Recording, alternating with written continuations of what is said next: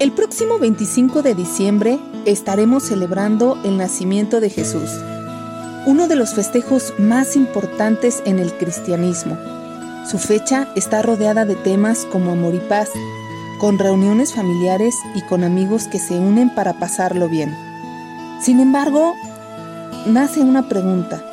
¿Realmente todos estamos pasándola bien?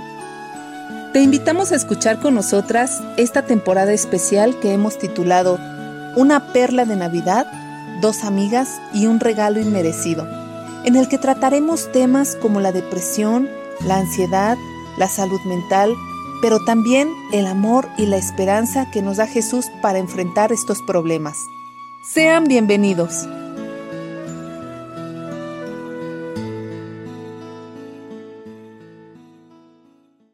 Pues amigos, amigas, estamos pues más que contentas por esta serie de navideña que estamos eh, pues ahorita ya platicando Karen y yo. Estamos en el primer capítulo de la serie de cuatro sábados. Les prometemos que vamos a tomarnos diez minutitos para esta pequeña reflexión, pero pues les quiero decir que nos encanta un poco pues uh, fuerte el título, Karen, ¿cómo ves, no? La soledad, eh, cuando la soledad encuentra la Navidad. Sí, Eren, pues Bienvenidos amigos y amigas. Exactamente como comenta Eren, estamos preparando cuatro temas increíbles para esta temporada en vísperas de la Navidad. Temas que definitivamente tocan el corazón. Esperemos que así sea. Hemos orado a Dios para que esto eh, pueda llegar a mucha gente y pueda ser de ayuda. Sí, y fíjense que lo eh, muy interesante como trajimos esta idea fue pues a través de la oración y también dijimos, bueno, ¿cuáles son los temas que, que no tocamos, ¿no? A veces durante las navidades, las fiestas navideñas, la gente está, no sé, eh, viendo familia, amigos, etcétera, ¿no? Y a veces pues no nos acordamos que, bueno, también hay soledad, ¿no? También hay una gran soledad durante este tiempo. Sí, sí, Eren. Fíjate que las respuestas que hemos tenido en, en el chat derivadas de temas de ansiedad, depresión, han sido increíbles. Sí. La gente quiere hablar de estos temas y fue parte de lo que platicábamos, ¿no? Las decisiones que tomamos eh, fundamentadas en estas respuestas de nuestros amigos, de nuestras amigas, de quiero saber más, platícame más. Definitivamente ha sido un, comienzo realmente, eh, tocar un nervio, ¿no? Tocar ese punto, no sé, especial para la gente que, que, que está pues no pasando tal vez un buen tiempo, ¿no? Y fíjense que decidimos escoger una parábola ah, pues muy bonita, a mí me encanta, tiene demasiado, o sea, no sé si en 10 minutos les podamos platicar todo, eh, la médula de esta parábola, pero es la parábola del hijo perdido y está, la encontramos en Lucas en el capítulo 15 y empieza en el versículo 11, pero Karen, no la vamos a leer toda, vamos a platicarla, ¿verdad? Sí, Eren, vamos a platicarla porque es una historia larga pero muy interesante. A mí me gustaría que nuestros amigos cuando lleguen a este punto puedan hacer una pausa y tomarse ese tiempo de hacer la lectura. este, digo, por aquí nosotros por el tiempo estamos reduciendo, resumiendo, pero hay puntos bien interesantes justamente de, la parábola. Hablando de la soledad, porque ese es el título, ¿verdad? De nuestro podcast hoy, cuando la soledad encuentra la Navidad. Pero ¿qué es la soledad? ¿Qué es la soledad? Pues un estado que, en el que podamos, podemos llegar a encontrarnos.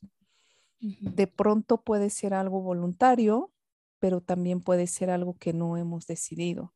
Y desde ese punto podemos empezar a, partir, ¿no?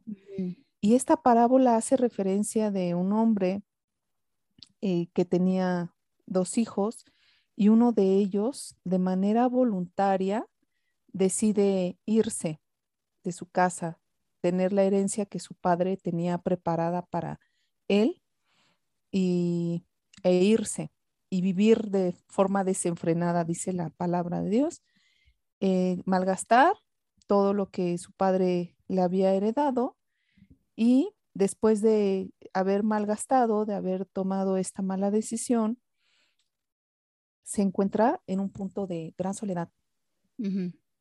Eh, a mí me impacta el versículo 16 y quisiera hacer referencia ahí.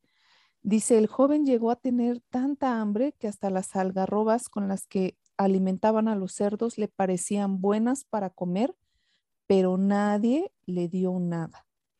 Después de que él había tenido mucho desenfreno, había invitado a muchos amigos seguramente, había tomado con ellos, había estado con personas, etcétera, ya que no tenía nada, todo el mundo se olvidó de él y dice que él se encontró ahí, ¿no? Este, pues viendo incluso la comida de los cerdos con, con ojos de, amor, pero dice que nadie le dio nada.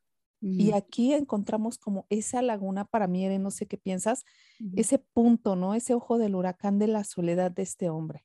Mm, sí, definitivamente. Eh, bueno, y el, punto acá es, él había malgastado toda la herencia, ¿no? Le había pedido al papá, dame la herencia que me corresponde, y sí, definitivamente la había malgastado. Y tienes razón, el versículo 16 eh, es un punto importante, él se da cuenta, pues, eh, que ya no tenía, tenía tanta hambre, dice aquí, ¿no? En el 17, ¿no? Finalmente entra en razón, ¿no? Y dice, pues en casa de mis padres hasta los jornaleros tienen mejor alimento, ¿no? Entonces decide regresar, eh, que realmente es el punto, yo creo que donde él toca fondo, ¿no? Karen cuando se siente súper solo y, sabe que, pues que en casa de, su padre había más, ¿no? Que lo que podría haber ahí, este, mientras que cuidaba, no sé, unos cerdos, ¿no? Dice ahí, los cerdos comían mejor que él, ¿no?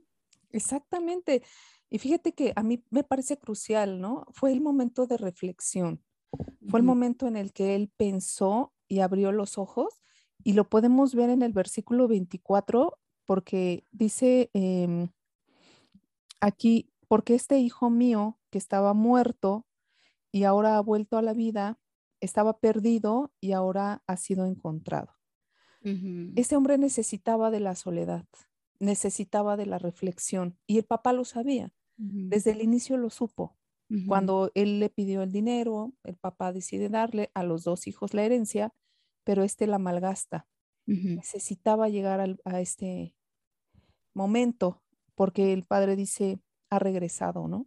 Y creo que aquí es donde pudo valorar, en medio de la soledad, pudo valorar lo que tenía en, su casa, el bien que le hacía estar con su familia, eh, quizás este, el amor que ya estaba careciendo, ¿no? El abandono, la tristeza, todas estas emociones que él cargaba ya y el hambre, ¿no? También.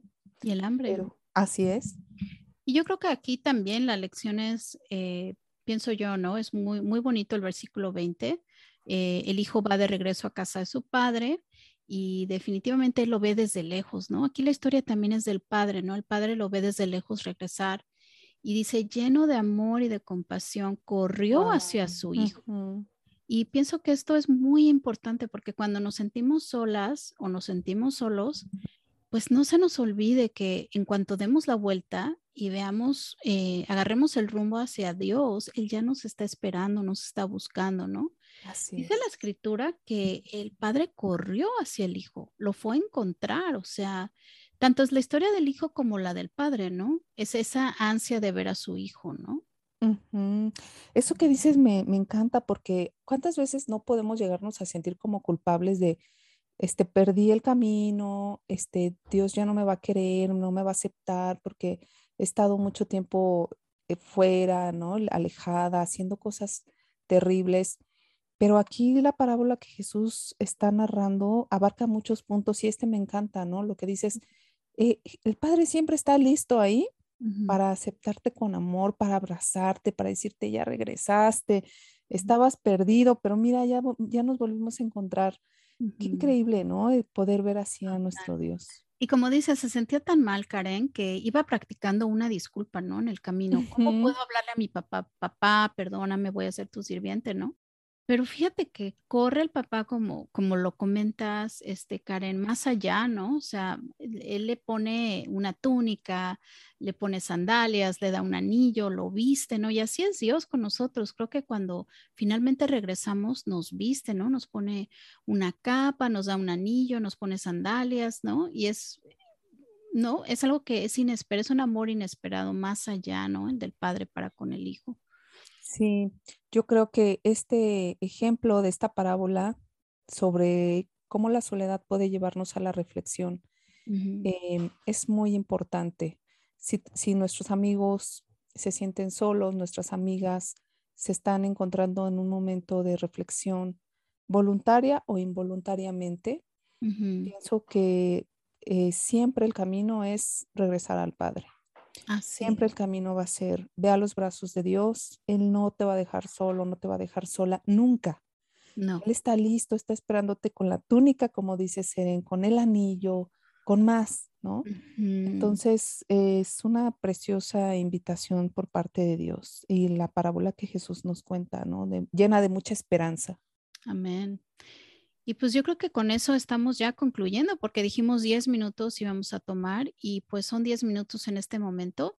Y la, última escritura para cerrar, eh, pues les quería compartir un poquito eh, de Juan 15:15. 15. Dice, ya no los llamo esclavos porque el amo no confía sus asuntos a los esclavos.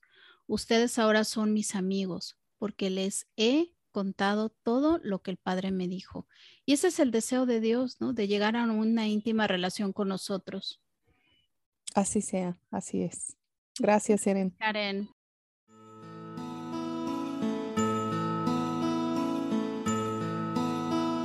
Hemos concluido el primer episodio de esta temporada especial de Navidad.